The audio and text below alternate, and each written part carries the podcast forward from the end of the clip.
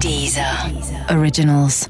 Écoutez les meilleurs podcasts sur Deezer et découvrez nos créations originales comme Sérieusement avec Pablo Mira, Nostalgie 2050 avec Thomas VDB ou encore Football Recall, le podcast de SoFoot. Sérieusement, saison 3, épisode 7, vous avez décidé en votre âme et conscience de mettre en route cette émission. Cette semaine, on parlera du feuilleton de Laurent Vauquier et de ses déclarations sans filtre en off révélées par l'émission Quotidien. Si on se réfère à l'expression il ment comme il respire, peut-on dire que Laurent Vauquier hyperventile? On ira ensuite du côté des États-Unis où la dernière tuerie dans un lycée de Floride relance pour la 5 millième fois le débat sur le contrôle des armes à feu. Euh, plutôt que d'interdire les armes qui tuent les lycéens, les Américains ne devrait-il pas plutôt interdire les lycéens tout court pour aller plus vite Enfin, on se demandera si la presse papier est en train de s'éteindre. C'est en tout cas la prédiction euh, de certains acteurs du secteur comme le patron du New York Times. Est-ce que les magazines d'aujourd'hui vont devenir des objets de collection? Est-ce que valeur actuelle aura plus de valeur dans le futur? Hmm, De la politique, de l'international, des médias. Bon, allez, manque plus que des blagues et je crois qu'on respecte le cahier des charges. Générique Jocelyn. Sérieusement?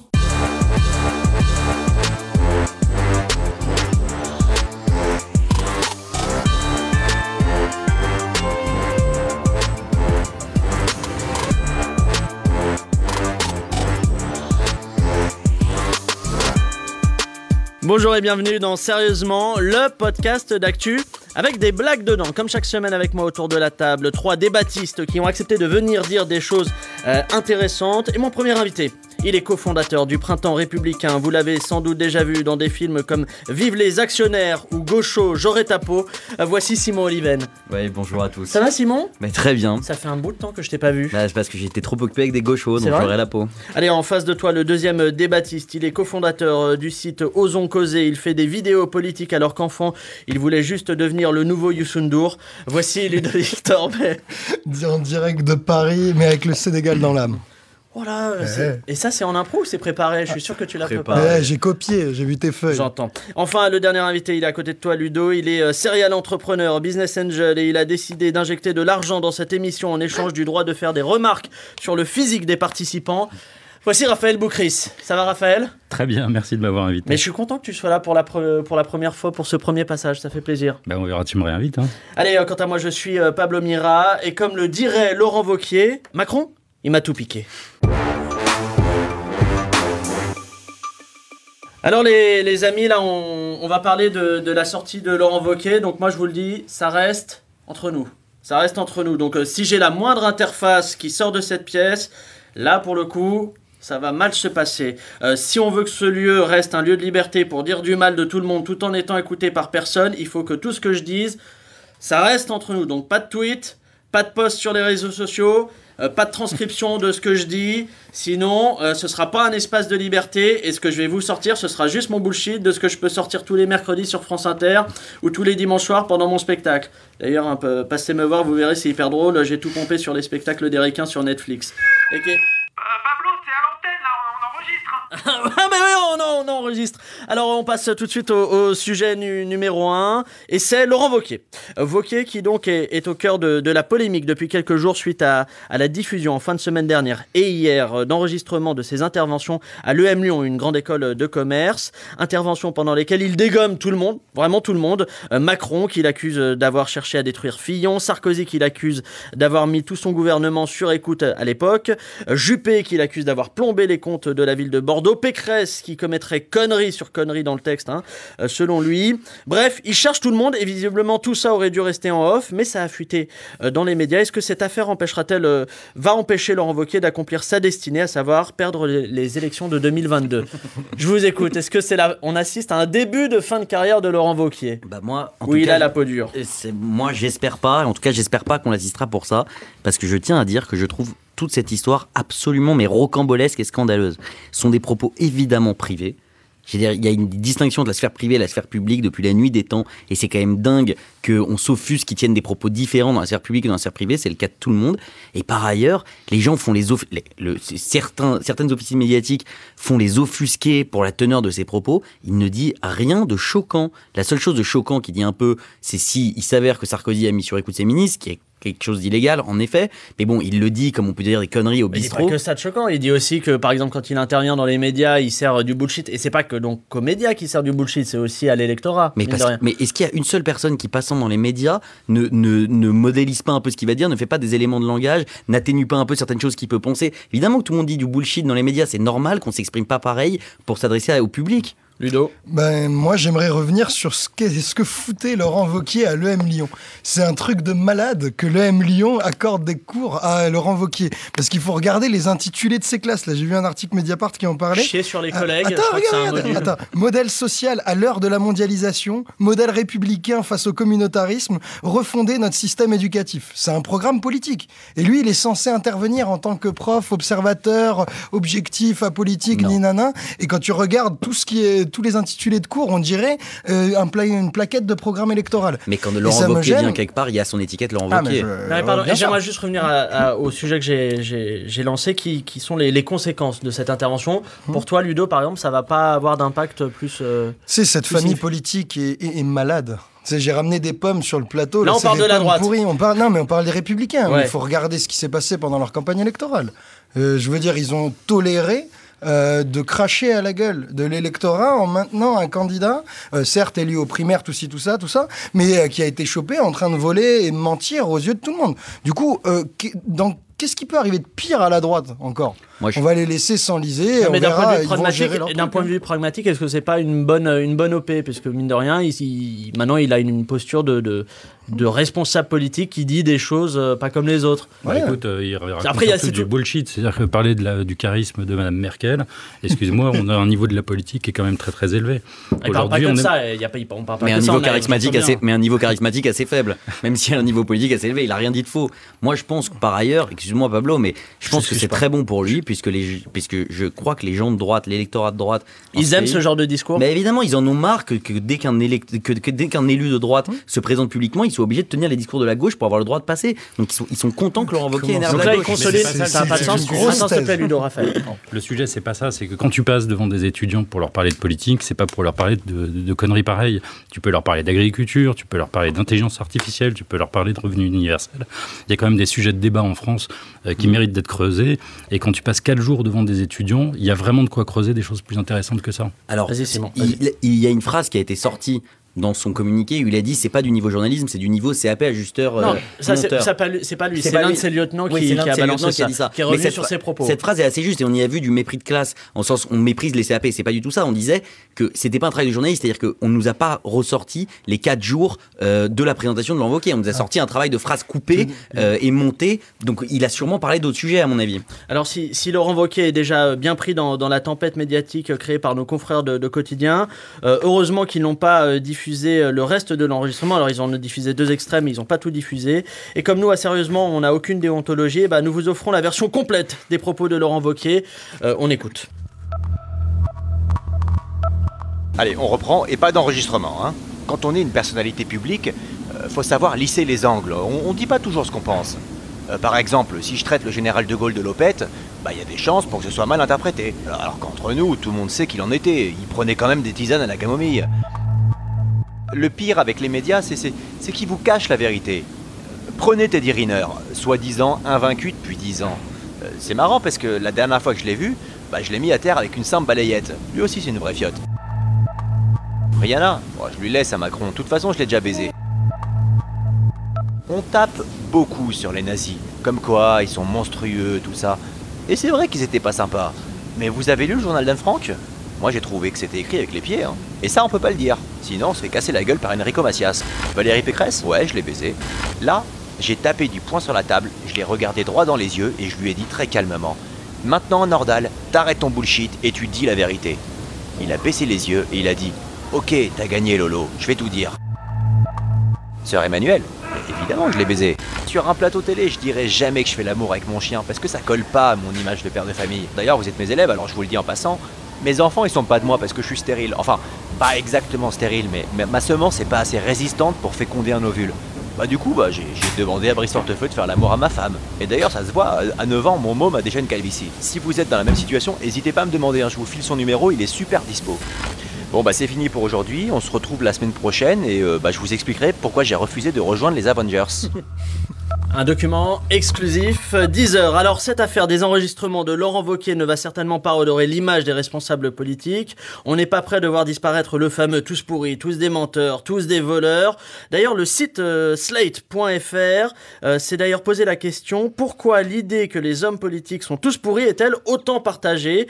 Et selon l'article qui pose la question, je cite, à peu près un Français sur deux juge que beaucoup ou presque tous les hommes politiques sont corrompus alors que seulement 14% d'entre eux jugent que presque tous les élus euh, sont honnêtes. Alors est-ce que vous pensez, vous, autour de la table, que les Français ont un regard trop dur euh, sur leurs représentants euh, politiques alors qu'ils ne devraient pas s'arrêter, c'est vrai, à des exceptions euh, comme par exemple Cahuzac, Thévenoud, Ferrand, Le Pen, Pasqua, Bopin, Sarkozy, Balkany, Fabius, Tibéri, Fillon. Chirac, DSK, Fillon, Guérini. Dassault, Fillon, Fillon, Guéant, Fillon, Wörth et quelques autres que j'aurais pu oublier. Est-ce qu'on est, est-ce qu'ils sont trop durs les, les Français en vrai? Simon, Alors- oh, putain, Simon, il a les bras croisés, il est colère. Ouais, je suis très énervé. Moi, je veux rappeler deux choses. Premièrement, il y a 600 000 élus en France. Donc, il y a, la plupart des élus, c'est des mecs qui sont, ils sont maires d'un village de 500 habitants, pas sûr qu'on puisse les traiter de pourris. Et tous pourris, ça a quelque chose, c'est une essentialisation qui est franchement insupportable. Par Une ailleurs. généralisation. Une Vous auriez pu dire généralisation. généralisation. Une généralisation, mais je préférais dire essentialisation Ah, car vous je relève un peu le niveau, Ah, excuse-moi. voilà. Raphaël, ouais. Moi, je suis très intéressé par les 14% de gens qui disent avoir été sollicités par un fonctionnaire. Ça veut dire que 86% des gens ne l'ont pas été. Et euh, je crois que c'est pas tant euh, la réalité qui anime les gens, c'est plus leur perception de cette réalité. Et cette perception aujourd'hui, c'est euh, euh, dans les chemises de Monsieur Fillon ou euh, l'affairisme d'un certain nombre de, politiciens, le fait que les gens en ras-le-bol parce qu'ils sont aujourd'hui pauvres. Dans les années 80, l'affairisme, les gens étaient riches, finalement, ils disaient ça fait partie du jeu, euh, c'était les années fric, tout le monde avait de l'argent, c'était la croissance, etc. Aujourd'hui, on n'est plus vraiment là-dedans, et les gens sont devenus beaucoup plus pauvres, et ils ont beaucoup moins de tolérance, ils attendent aujourd'hui, la Est-ce que société c'est a le vachement contexte changé. social ou c'est le fait surtout qu'il y ait plus d'affaires qui sortent? Je crois pas, parce que dans les années 80, moi qui suis plus âgé que vous, il y en avait un paquet des affaires, donc euh, elles viennent pas de- de- d'arriver, les affaires. Mais, euh, Mais les gens s'en fichaient pas dans les années 80. Les gens s'en fichaient pas, mais ils n'avaient pas ce, euh, ce, ce- ce sentiment d'impunité. On a cité M. Balkany, il a quand même quelques affaires et il est toujours aujourd'hui. euh, Mais les gens de Alors Levallois j'habite à. Levallois, donc si Mais vous voilà. pas de, pas de... Les gens de Levallois l'adorent, les gens ré- le réalisent à chaque fois. Donc, c'est peut-être Ouais, qu'il faut aux- faire une distinction entre les deux. Attends, Ludo, Ludo, s'il te plaît. Euh, il faut pas juger le sentiment de tous pourris comme 600 000 élus sont pourris. Il faut juger euh, l'exigence de transparence et de probité qui va avec la fonction de représentant de la nation, qui est trahie par les scandales qui sortent et la manière dont ils sont gérés au plus haut niveau. Quand on regarde, par exemple, les derniers scandales, Fillon et Cahuzac, pour les plus gros, il y en a beaucoup d'autres et tu as Oui, bien fait de ouais. tous les citer. Mais quand on regarde Cahu- Cahuzac et Fillon, les deux ont menti de manière éhontée et ont assumé leurs mensonges par la suite, devant la représentation nationale, devant les caméras, les yeux dans les yeux.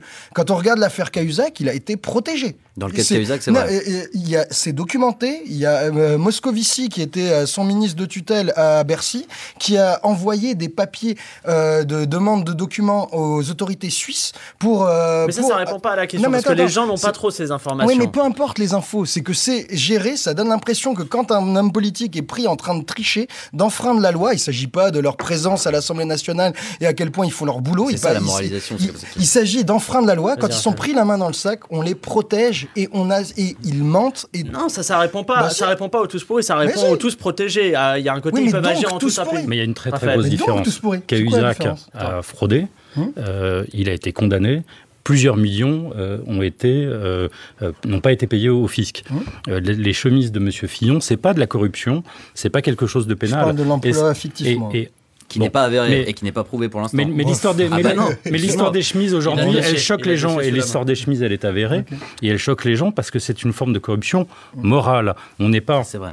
dans le registre légal sur lequel rien n'a changé depuis 90, hein, le financement des partis politiques dans les années 90 ça fait beaucoup de ménage. Ouais. Hein, on l'oublie, les, les BTP et la, Et la et la grande distrib qui arrosait euh, dans tous les sens. Donc il y a eu un assainissement très très important. Ça, c'est la voie légale. Mais sur le plan légal, les gens ne tolèrent plus euh, cette différence entre, euh, pour, pour les politiques, entre le monde réel et leur monde. C'est-à-dire Les, les politiques vivent Mais- dans un monde, en tout cas à un certain niveau, qui n'est plus acceptable. l'impunité en fait Ah, pas- partie. Alors selon les, les sondages, les Français font de moins en moins confiance aux politiques, menteurs, voleurs, corrompus, euh, les qualificatifs euh, ne manquent pas. Alors on a voulu aller sur le terrain demander directement aux, aux passants, aux Français, les vrais, s'ils pensaient que les, les politiques sont vraiment tous pourris, on écoute.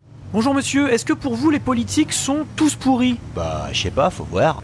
Faut voir quoi Non mais vous voulez que je dise quoi au juste? Est-ce que pour vous les politiques sont tous pourris? Bah, Ça dépend, on peut s'arranger. Filez-moi 100 balles et je vous dis ce que vous voulez. Ah non, pas question. Euh, bonjour madame Bonjour Et votre veste là, c'est du cuir Je vous balance un avis bien tranché si vous me filez votre veste. Et Je vous ai dit non. Euh, madame, est-ce que pour vous les politiques sont tous pourris et tous menteurs? Oh, je sais pas. euh, et vous, vous en pensez quoi, vous? C'est à vous que je pose la question. Et je vous remercie de poser cette question. Mais vous savez, je pense que c'est pas ce que veulent savoir les Français. hein. Euh, attendez, c'est de la langue de bois ça. Bah, écoutez, je crois pas que ce soit faire preuve de langue de bois que de répondre à votre question avec nuance. Bon, laissez et- tomber.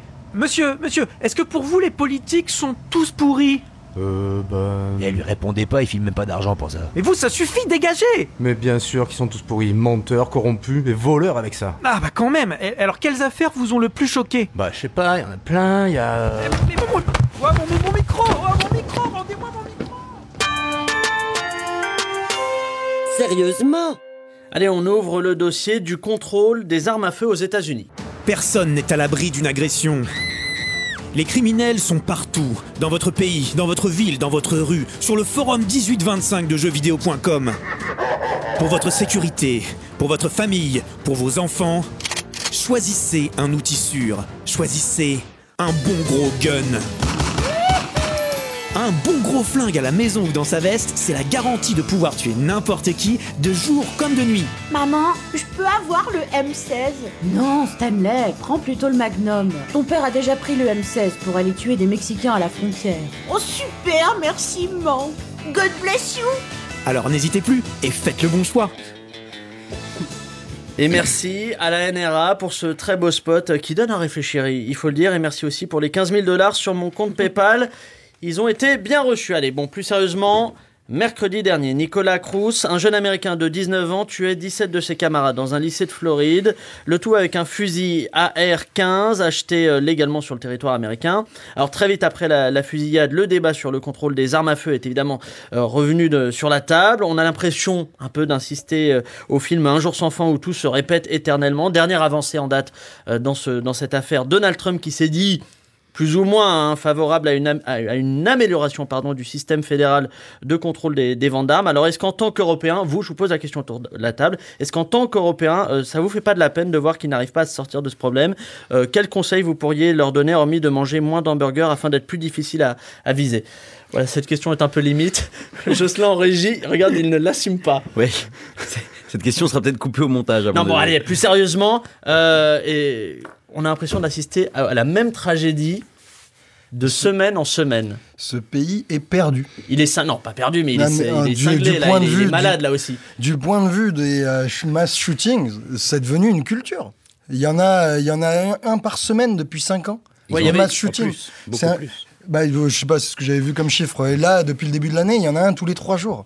C'est un truc de malade. C'est un pays complètement perdu. Il y a des armes partout. Il y a 1% de la population qui est en prison. T'as plus de chances de te faire tuer euh, quand tu te fais voler à New York que dans la plupart des pires villes du monde. Du coup, et c'est New York. hein. Il doit sûrement y avoir des pires villes encore aux États-Unis.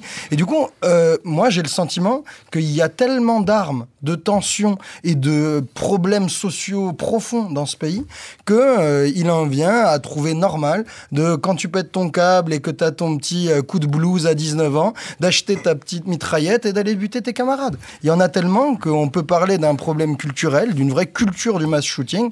Et euh, pour moi, ce pays est perdu. Bon courage à eux. Moi, je suis toujours ravi quand j'entends Ludo parler de problèmes culturels déjà, parce que ça me permettra de réutiliser cet argument dans d'autres débats qu'on pourrait avoir un jour. Ce sera noté. Mais ce sera bien. Ce Tu- sera tu- bien. tu as une carte ce- culture. J'ai une carte culture que je pourrais réutiliser un jour. Mais plus sérieusement, je pense que il y a deux sujets différents. Il y a évidemment un problème culturel. Moi, je suis évidemment d'accord là-dessus, et je ne pense pas que les armes soient, soient particulièrement le sujet.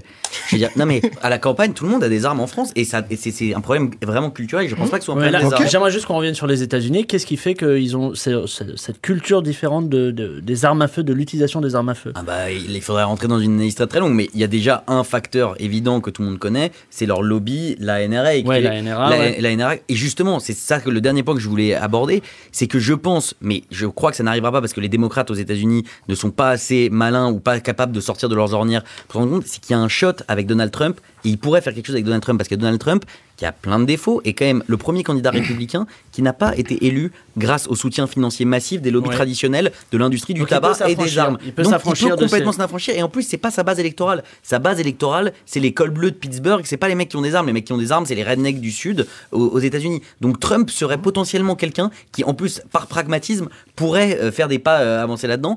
tant mieux. S'il le fait. Alors, de- depuis les, les tragiques événements de, de Floride, euh, il y a Emma Gonzalez. Emma Gonzalez, la, la lycéenne américaine rescapée qui a interpellé euh, Donald Trump, euh, qui ne cesse de, de prononcer des discours anti-armes à feu très forts. Et notre reporter euh, Thibaut Etienne est, est sur place pour l'écouter lors d'un de ses meetings. Salut Thibaut Oui, Pablo, ici, des milliers de personnes sont venues voir et Ouais. entendre Emma Gonzalez. Certains n'ont pas hésité à parcourir des milliers de kilomètres pour venir la voir. C'est vraiment ici qu'il faut être en ce moment aux États-Unis. Ah, ah, attendez. On, on m'informe à l'instant qu'une nouvelle tuerie serait actuellement en cours dans un autre lycée proche de Parkland. Ah. Je m'y rends tout de suite, je- Ouais. je, vous tiens au courant, Pablo. Il n'y a pas de problème, euh, allez-y, je, re- je reviens à vous autour de la table. Euh, Il y a une expression rituelle aux, aux États-Unis qui ne passe plus du tout, semble-t-il, euh, notamment auprès des jeunes, c'est le fait d'offrir, après un massacre, après un mass shooting, euh, ses pensées et prières, c'est l'expression. Euh, pourquoi ça ne passe plus? Est-ce que c'est lié au fait que selon toutes les données disponibles, euh, pour l'instant, les prières ont empêché très exactement zéro tuerie en 2000 ans? Qu'est-ce qui fait On a l'impression qu'il y a un petit tournant, si on regarde, parce que d'habitude, euh, on entend beaucoup cette expression-là et elle passe, elle passe dans l'opinion publique. Là, ça coince un peu plus. Je suis pas sûr que ce soit l'expression en tant que telle et le problème de la productivité divine en la matière. Hein. Je suis pas sûr que ce soit ça en Mhm. question. C'est plutôt euh, la répétition des mass shootings et euh, l'inaction euh, des autorités, quelles qu'elles soient, si ce n'est par plus de contrôle ou armer même des profs. Mais apparemment, ça n'empêche pas ce problème culturel. Et je suis d'accord que, certes, la corrélation est pas strictement sur la possession d'armes à feu, mais dans ce pays-là, avec cette culture de l'utilisation d'armes à feu, il y a un problème de de- d'accès. Tu peux avoir des armes automatiques, c'est pas c'est pas une chevrotine de chasse, c'est des armes automatiques. Et euh, tu as vrai. tu as eu 100 milliards d'exemples dans toute ta jeunesse de gens qui, quand ils pètent leur câble à 17 ans, reviennent dans leur lycée pour tirer sur n'importe qui. Enfin, du coup, problème, ils ont plus de chances de le refaire. Le problème, c'est pas que celui des mass shootings. Hein. Mass shooting l'année dernière, c'est 495 morts sur 12 000 dans l'année. Il y a 1000 personnes par- qui sont tuées par homicide chaque année. Si on rajoute les suicides, il y en a 20 000 de plus. Donc, en gros, les Pourquoi Américains, ils aiment. les suicides Parce qu'ils le font par arme. Parce qu'ils le font par arme. Ça, ça change rien, mais bon, si vous voulez. Bon, en tout cas, la- euh, ce pas un débat, mais si, ça change beaucoup. Le fait d'avoir une arme à feu à sa disposition euh, joue pas mal quand même sur le mode de suicide. euh, Enfin, il y, a- il y a tout le débat Et des policiers qui, notamment, qui se suicident avec leur arme de service. Ouais, pardon, euh, non mais je t'ai coupé, mais du coup tu disais, euh, tu disais il y a plein d'autres euh, morts par arme aux États-Unis. Oui, et du coup tu dis que ça dépasse, En, ça en gros, dépasse les Américains sont très nombreux à avoir des armes, mais on voit que finalement, ils sont deux ou trois fois plus qu'en France. C'est donc pas euh, un- un- une Mais ils différence euh, avec des armes. complètement folle. Par contre, ils sont 50 millions sur 300 et quelques millions d'Américains à passer leur week-end à courir dans la boue en treillis avec des et à tirer sur des gens, soit qui ont une autre couleur, soit voilà, des gens sympathiques, des survivalistes, etc. Donc, tu parlais de la dimension culturelle, c'est-à-dire qu'aujourd'hui, les Américains sont ancré toujours des cow-boys. ouais. Et quand on voit euh, les séries sur euh, les zombies ou le nombre de films qui sortent chaque année sur les zombies, aujourd'hui, tout le monde se dit qu'il faut une arme Ouais, pour mais- se, base, se défendre Non, contre des ouais. zombies. Par- Donc, euh, par- pardon, pardon de vous couper, mais, mais je crois que Thibaut était, Etienne est arrivé sur les lieux de la tuerie de Parkland. Thibaut, on t'écoute? Oui, Pablo, une nouvelle tuerie qui a fait 14 morts. Le choc est immense et déjà euh, des milliers de personnes ont fait le déplacement pour écouter le vibrant discours anti-armes à feu de Josh Lewis, un Ouais. rescapé. Il va prendre la parole d'une seconde à l'autre. On a vraiment hâte d'entendre ce qu'il a à nous dire. Et ah, attendez. On me signale qu'une nouvelle tuerie vient d'avoir lieu au lycée Martin Luther King à Derry dans le Wisconsin. Mais bon, ça, ça commence à me coûter cher en billets d'avion, tout ça. Surtout que c'est moi qui dois tout avancer, donc euh, on va rester ici. Non, non, non, non, Thibaut, allez-y, priorité au direct, allez-y, allez-y, allez-y. Non, non, mais ça va. En plus, apparemment, le, le tireur a juste un magnum, donc, euh, donc ça fera même pas 10 morts, tout ça. Non, non, allez-y, Thibaut, on vous envoie un, un virement là tout de suite euh, si vous y allez. Bon, ok, mais pas de blague, hein. Vous donnez pas mon cachet à Ludo Torbeck comme la dernière fois. Ouais. Je, je reviens à vous. Est-ce qu'il est, il est vrai, est-ce qu'il est correct de dire que les politiques américains ne font rien sur le contrôle, le contrôle des armes. Est-ce que ce ne sont pas spécifiquement les politiques ou les hommes politiques euh, républicains qui s'y opposent? Alors oui, non Est-ce mais que c'est faux de dire ça ou non, que c'est traditionnellement c'est les républicains qui s'y opposent. Mais moi je voudrais revenir sur ce que tu as dit et qui est en lien avec ta question, c'est que les démocrates d'avant, au moins, avaient le mérite de la cohérence. C'est-à-dire que quand ils se battaient contre les armes, ils étaient aussi pacifistes et pour réduire euh, leurs dépenses militaires et tout ça. Mais aujourd'hui, on peut pas être un démocrate américain, être un faucon à la Hillary Clinton et penser avoir des besoins de la plus grosse armée du monde et ne pas vouloir avoir 50 millions de survivalistes dans sa cave. Parce mais que ni Clinton ni euh, Obama n'ont tenté de- d'amender, euh, Bah, de supprimer le, le mais, second amendement. mais hein. évidemment, parce que tu as besoin d'avoir ces gens qui roulent dans la boue le week-end dans le Wisconsin, parce qu'ensuite, qui tu vas enrégimenter pour aller se battre en, pour aller se battre en Irak et avoir la première armée du monde? Tu as besoin d'avoir une culture militaire si tu veux toujours rester la première puissance militaire du monde. C'est vrai. Après, réglementer euh, la vente d'armes faites pour les enfants ou d'armes automatiques ou d'armes de guerre euh, pour le commun des mortels, euh, je pense que c'est sûrement un compromis possible, tu vois. Ouais, c'est Mais vrai. après, moi, je trouve que ce, pays est perdu culturellement. Je pense qu'ils n'arriveront pas à, se, à, s- à refaire société et à arrêter ces massacres à répétition puisqu'ils ont engrangé cette. C'est quoi la dernière série que tu as regardée? C'est La Caza des Papel, qui Oh est non. une Ah. des meilleures séries que j'ai jamais vues de mon C'est existence. pas une série américaine donc. Non, elle est Bon, espagnole, mais c'est bon. pas loin. My point. Là, c'est bon, t'as gagné. Une, une seule note un peu positive. Ils ont divisé par deux le nombre d'homicides euh, dans leur pays par un feu en 25 ans. Excuse- bien, ça. Excusez-moi, je, priorité. Excusez-moi, Raphaël. Raphaël, priorité au direct. Je crois que Thibaut est arrivé sur les lieux de ce nouveau drame. Thibaut Non, je me calme pas. Je baisserai pas mon arme tant que j'aurai pas mon argent. Dites à Pablo Mira que je relâche pas les otages. Si j'ai pas mon virement, c'est pas dans les 10 minutes. Put your fucking gun down now! Bon bah merci, euh, merci Thibaut. Euh, Ludo, je crois que Thibaut aurait voulu que après ce qui vient de lui arriver, euh, que ce soit vous qui récupériez son, son argent. Donc je vous, je, je vous fais un virement, euh, c'est pas euh, dans la foulée. Euh, vous parliez d'une note positive, euh, Raphaël. Trump semble bouger un tout petit peu sur la question du, du contrôle des, des antécédents des acheteurs d'armes, ce qu'on appelle le background check.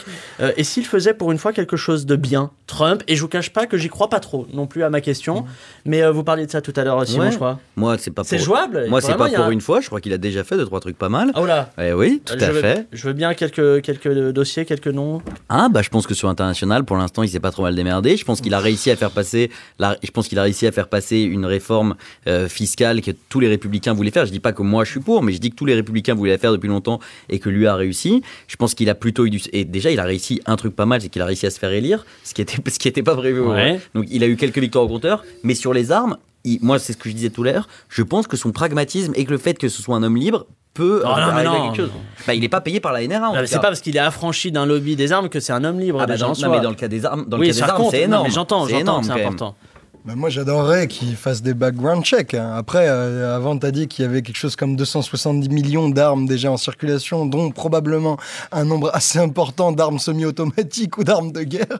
Du coup, ben, bon courage. hein. il y a le background check et il y a le marché noir. hein. Mais du coup, on va voir. hein. Sachant, ça- sachant ça, moi, si je vivais dans une ferme dans le Wisconsin, je suis pas sûr que j'achèterais pas une arme quand même. Mais c'est le problème comprends. de la constitution de leur plus, pays. visuellement, ça vous irait bien. C'est- leur pays. Leur Oui. pays est un pays où tu as une arme chez toi parce que la police ne vient pas ou n'existait pas au moment où ils ont écrit ce second amendement. C'est leur, euh, c'est leur tu truc. dis vive la police, c'est génial cette émission. Tu Ah, mais moi, j'ai rien contre la police. De quoi tu Ce parles sera l'objet d'une autre émission, je pense. hein. Le débat euh, des armes divise aux États-Unis et certains pensent que les armes à feu sont de simples outils qui sont utiles aux hommes, euh, tandis que les autres pensent que ce sont les armes le problème. Eh bien, je vais vous proposer un, un petit jeu. On vous fait écouter le bruit d'une arme à feu, utilisée voilà dans un certain contexte, et vous devrez me dire s'il s'agit d'une bonne ou d'une mauvaise arme à feu. Vous êtes prêts? Vous êtes prêts ou pas? Ludo, on a le, on a le concept. C'est parti. Allez, premier, premier essai. Alors, bonne, bonne ou mauvaise arme à feu? Je vous, je- Très, très bonne, je pense que c'était la belle-mère. Alors, je- je- à mon avis, à mon avis, pas mal, mais. C'était une bonne arme à feu. C'est le revolver du petit Timmy, 9 ans, qui vient d'abattre un cambrioleur mexicain qui s'était introduit dans sa maison. Quelle Ouf. meilleure arme à feu que celle-ci Ouf Eh ben Allez, ouais. on écoute le deuxième son. Timmy? Alors, bonne ou mauvaise arme à feu? Je vous écoute. Moins bonne, celle-là, c'était à nouveau la belle-mère. Tu, tu connais pas la belle-mère, ça se trouve que c'est une mère sauvageau, donc il a bien eu, il a bien fait avant de finir dans le congélateur. C'était une mauvaise arme à feu, malheureusement, car dans la foulée, le petit Timmy a abattu sa maman qui venait voir si tout allait bien. Et là, c'était c'était pas évident. Allez, euh, bruit suivant.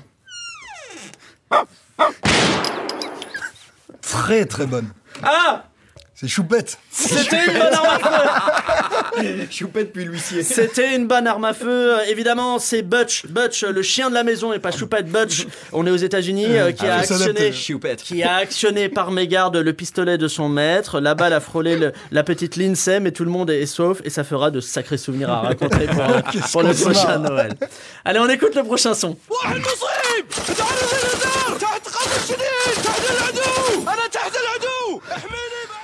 Ludo C'est peut-être des combattants afghans pour la liberté. Simon Je vous lance pas sur Je lance pas. C'était un piège. C'était un piège. Les paroles en arabe pourraient laisser penser qu'il s'agit d'un terroriste alors qu'il s'agit d'un officier de l'armée saoudienne en train d'abattre un enfant yéménite avec une arme vendue par la voilà. France. Il s'agit donc d'une bonne arme. Excellente. Une arme française. C'est c'est mieux que le choléra, hein, ça va plus vite. hein. Et ça laisse moins de traces. C'est horrible cette émission. Bruit suivant. Alors, bonne ou mauvaise arme à feu Bah, elle s'est enrayée là. Ouais. Bah ouais, mais alors bonne ou mauvaise arme à feu Bah, mauvaise si elle s'enraye. elle pas Mauvaise son arme à feu, Ouais, elle est oui. sauve. On a entendu clairement un danger. Le cri et l'arme à feu s'est enrayée. Son propriétaire ne l'a pas bien entretenu. Résultat, la balle n'est pas partie. Il aurait dû écouter les conseils de l'armurier. Allez, bruit suivant. Bonne ou mauvaise arme à feu? Ce quiz fait 200 Ça, heures. Je- ça je- a l'air d'être une arme de chasse. Moi je dis très mauvaise arme à feu. C'est un lion abattu en Afrique du Sud dans un safari, c'est intolérable. C'est pas mal, c'est créatif. Je, Non, je pense que c'est un sanglier au fond des Ardennes. je pense Ah. que c'est un sanglier au fond des Ardennes Alors, qui est en train de ravager une propriété d'un agriculteur. Et c'est très bien je de suis l'avoir. pour. très La bonne réponse, la réponse était une bonne arme à feu. Ceci est un 357 Magnum d'une puissance exceptionnelle avec un petit bijou, euh, un, petit- un petit joujou comme ça. euh, Vous pouvez arrêter un buffle ou un sanglier, évidemment, euh, euh, en pleine course. Évidemment que c'est une bonne arme à feu. Allez, euh, bruit suivant. Piou, piou, piou, piou. Je vous écoute. Bonne ou mauvaise arme à feu? Moi, je trouve que c'est très mauvais. Il n'est pas, le gamin n'est pas en train de jouer sur son smartphone et ça, ça me désole. Je crois que c'est toi qui crachais. C'était tes bruits de crachat, donc non. je ne peux pas qualifier ça d'arme à une, feu encore. c'était une question difficile, mais c'était en fait une détonation faite à la bouche par euh, Jocelyn, le réalisateur de l'émission. Donc une arme inoffensive en apparence, euh, mais qui potentiellement peut être létale en raison des, des nombreux germes qui s'y trouvent. Allez, troisième et dernier dossier de la semaine, l'avenir de la presse papier. Vous en avez marre de lire les informations sur un écran? Découvrez le journal papier et ses dizaines de pages gigantesques que vous pourrez déplier sur vos voisins de métro ou rouler en cône pour frapper la tête d'un enfant turbulent. Vous pouvez même le froisser pour faire une grosse boule. Journal papier. Vous avez besoin de caler une table ou une envie pressante d'allumer un feu de poubelle? Pas de problème grâce au journal papier. En plus, c'est écrit tout petit et ça vous donnera l'air intelligent. Journal papier. Le journal d'hier et de demain. Enfin, surtout d'hier. Alors euh, la déclaration euh, à retenir sur le sujet cette semaine, c'est celle de Mark Thompson, PDG du, du New York Times, propriété de Jeff Bezos, le patron d'Amazon.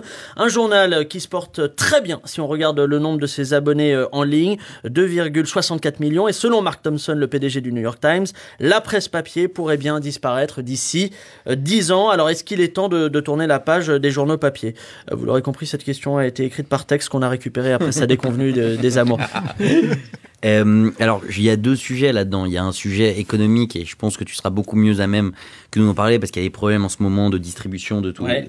tout ça. Et je, et il y a le problème plus euh, général et civilisationnel, c'est est-ce qu'on bascule complètement dans la société des écrans, société des écrans? Moi, je crois que le livre et l'écrit restera d'une manière ou d'une autre. Donc, le journal papier disparaîtra pas. Et d'ailleurs, aujourd'hui en France, il y a des journaux papier qui vivent, qui se recréent. Et il y a un exemple que moi j'ai en tête et qui plaira, je pense, un peu autour de cette table. Il y a le monde diplomatique qui, il y a quelques années, était dans la merde financière grave, qui se sont renfloués auprès de leurs Ouais. lecteurs et qui aujourd'hui sont à flot, marchent et sont même en expansion. Donc il y a encore des titres de presse papier, bah, bah, bah, tu vois, qui n'ont pas vraiment de page internet. Bon, et après, il y a le cas, il y a un cas particulier qui est celui du canard, qui lui est insubmersible, avec un trésor de guerre de, plusieurs centaines de millions. Mais même le Figaro d'ailleurs. Enfin, il y a plein de journaux qui, qui vivent très bien encore. en ce- Non, le Figaro vit pas bien. hein. On leur file euh, 7 ou 8 millions d'aides par an. Ah, il y a les comme la plupart ouais. des. Voilà, on donne aujourd'hui 80 millions d'aides publiques euh, aux éditeurs de presse. Parmi eux, euh, aux éditeurs de presse de très haut niveau, hein, notamment euh, Télé 7 jours, Télérama, euh, qui récupèrent 5 et 7 millions Télé 7 respectivement. jours, Télérama au même niveau hein, pour vous. Non, pardon, Télérama n'est pas au même niveau, mais c'est 10 millions, Ouais. je devrais m'excuser. C'est Mmh. Téléstar qui est un 5 millions. Et c'est vrai que Téléstar et Télé 7 jours, ça, ça mérite. C'est bien mieux que Télérama, les ça, aide, c'est quoi, vrai. hein, je veux dire, bon, voilà. Mais le, côté la fin de la presse papier, moi j'ai l'impression qu'on en parle depuis quoi euh, 10 ans et que c'est un peu comme une victoire du PSG en Ligue des Champions, on nous, le- on nous la promet mais ça n'arrive jamais.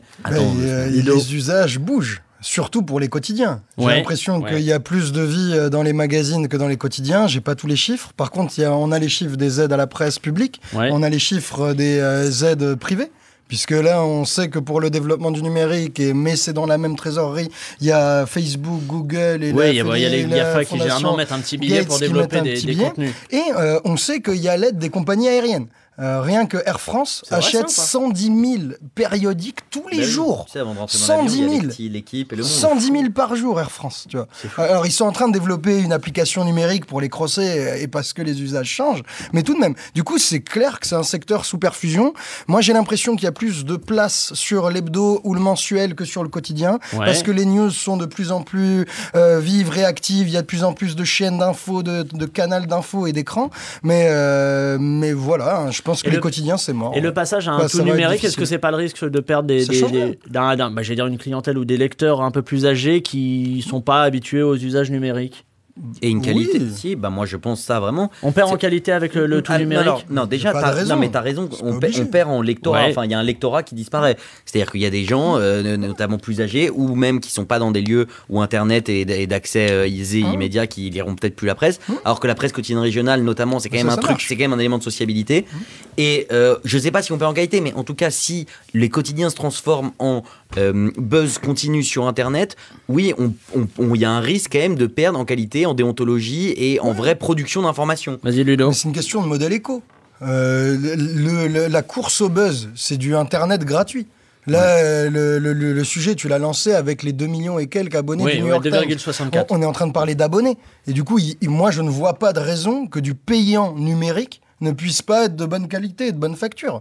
Euh, le monde pourrait tout à fait être euh, à peu près au même prix par, par jour, donc Ouais. par numéro, euh, en abonnement numérique, ou même moins cher, si euh, ils arrivent à, à diminuer leur coût, parce qu'il n'y a plus la distribution et l'impression. Moi, j'ai l'impression que c'est une question de modèle éco et d'usage. C'est sûr que pour certains, l'usage de euh, lire son journal euh, avec le café ou avant la sieste, ou je ne sais même pas où, euh, c'est un usage, et si euh, l'impression disparaît, leur usage va disparaître, Ouais. ça c'est un problème pour cette catégorie de public. Mais pour toute l'autre catégorie de public qui est prête à payer pour de l'information, moi je vois aucune raison que la qualité baisse parce qu'on passe sur un écran. Alors pour relancer les, ventes des journaux papier, certains grands titres de presse font appel à, des consultants pour les aider à, à relancer euh, les ventes. Notre journaliste Benoît Rigoul a interviewé Anthony Lopez qui est conseiller en stratégie commerciale pour différents médias. On écoute.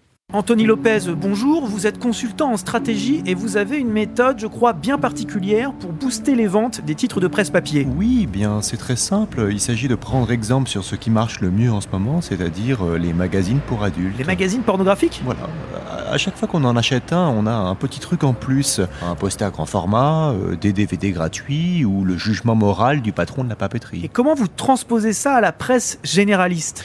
Bien par exemple, pour l'Express que j'ai accompagné en tant que consultant, euh, chaque semaine il y a un poster de Christophe Barbier qui fait le poirier tout nu. Enfin, tout nu. Presque tout nu puisqu'il a une mini écharpe rouge qui recouvre son scrotum. Et les ventes ont bondi de 18%. Ah oui, quand même. Les gens veulent une plus-value. Euh, Pour certains journaux, c'est facile. Par exemple, Direct Matin a ajouté des vrais articles entre les pubs. Et ça a cartonné.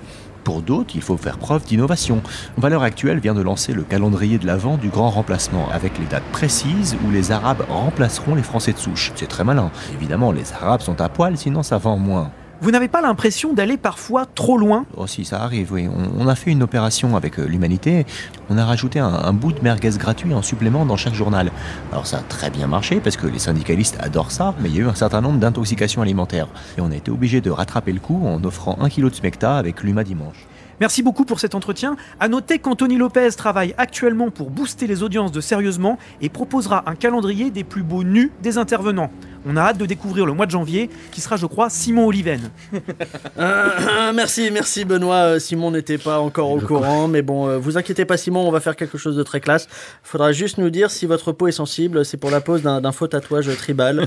Euh, vous verrez ça avec le, le photographe. J'ai déjà fait la pub Justin Bridou du calendrier euh, de ce mois-ci. Je, je veux pas m'imaginer ça. Je veux pas m'imaginer ça. J'aimerais revenir à, à un sujet que vous avez abordé là juste avant, qui sont les, les aides, les aides de l'État, les aides directes de l'État. On s'est rendu compte que sur les 79 millions d'aides directes de l'État à la presse, une grande partie va à des titres détenus euh, par des grands groupes, donc ceux de Patrick Drahi, Bernard Arnault, Dassault, etc.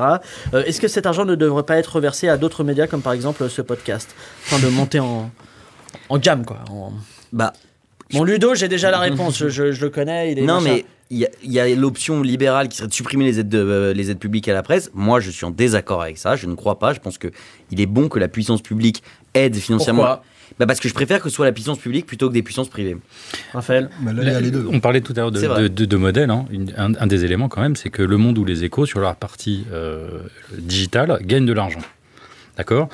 Sur la partie papier, on est passé en 25 ans de euh, 7 milliards euh, de euh, magazines et journaux parus par an à 3 milliards et demi. Donc ça, c'est un fait. En 25 ans, on a divisé par deux euh, les, les éditions. Ça, ça pose un problème aux diffuseurs et aux points de vente.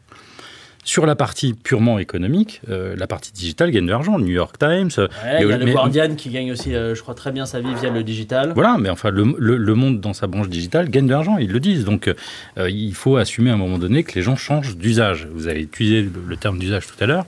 On consomme de la presse, on consomme de l'information. C'est vrai que euh, il y a 20 ans, on achetait le journal pour prendre le métro. Aujourd'hui, dans le métro, tout le monde est soit sur Candy Crush, euh, soit en train de regarder sur, sur Newsfeed, sur, euh, sur D'écouter ce Facebook. podcast. Et, et- et- et on espère d'écouter des, des, des podcasts de qualité.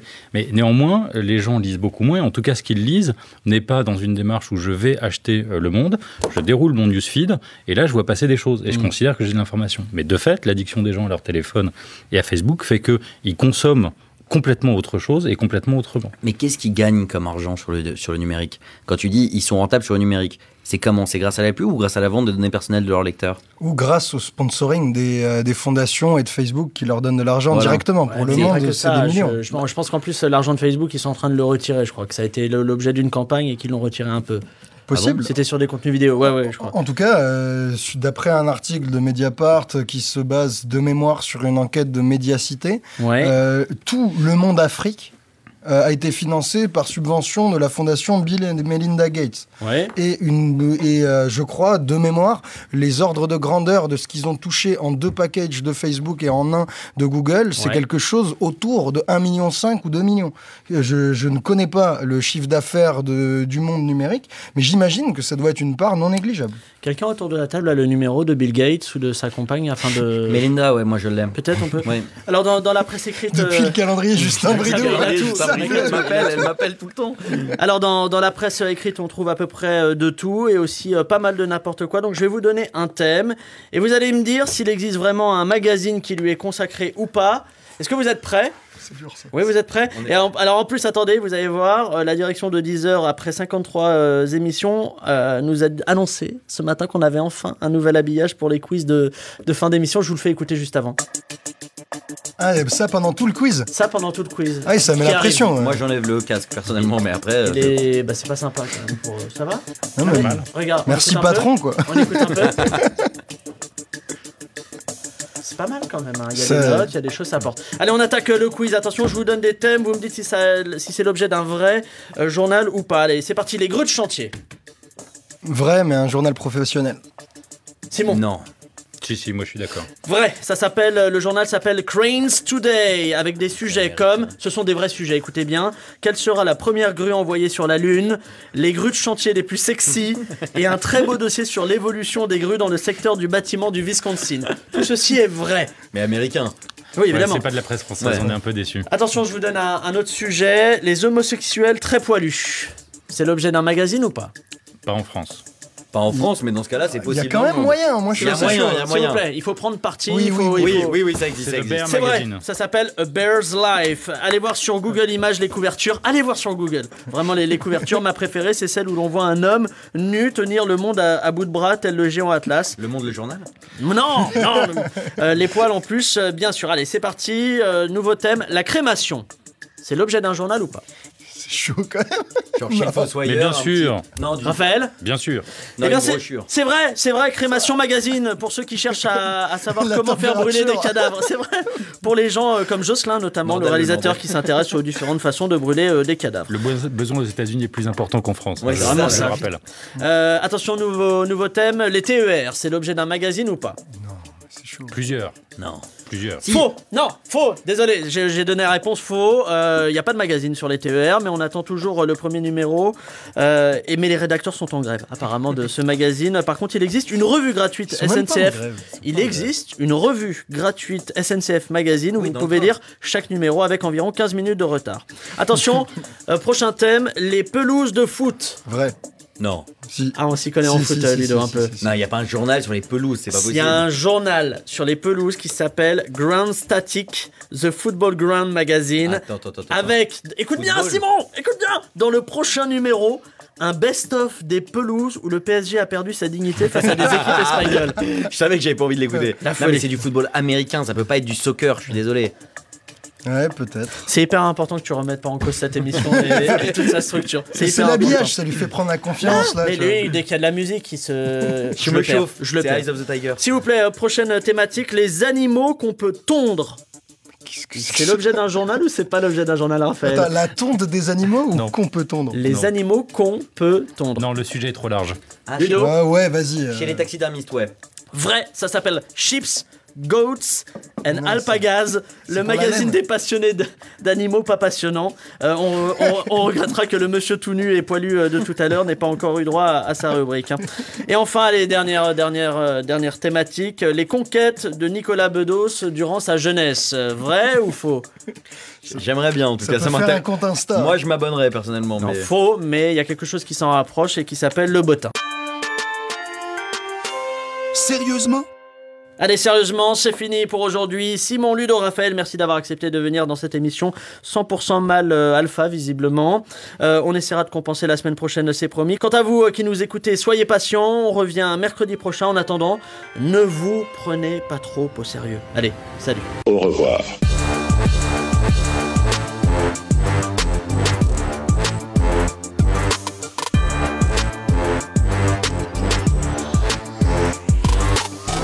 Fred, on en fait quoi de cette émission On la garde. On la garde On la garde Merci, merci patron.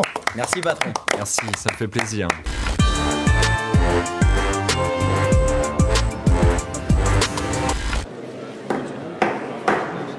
Messieurs, dames, place aux enchères, 10 heures. 5 millions ici. Ah, ça s'emballe, 12 millions. 20 millions par là. Oh, 31 millions.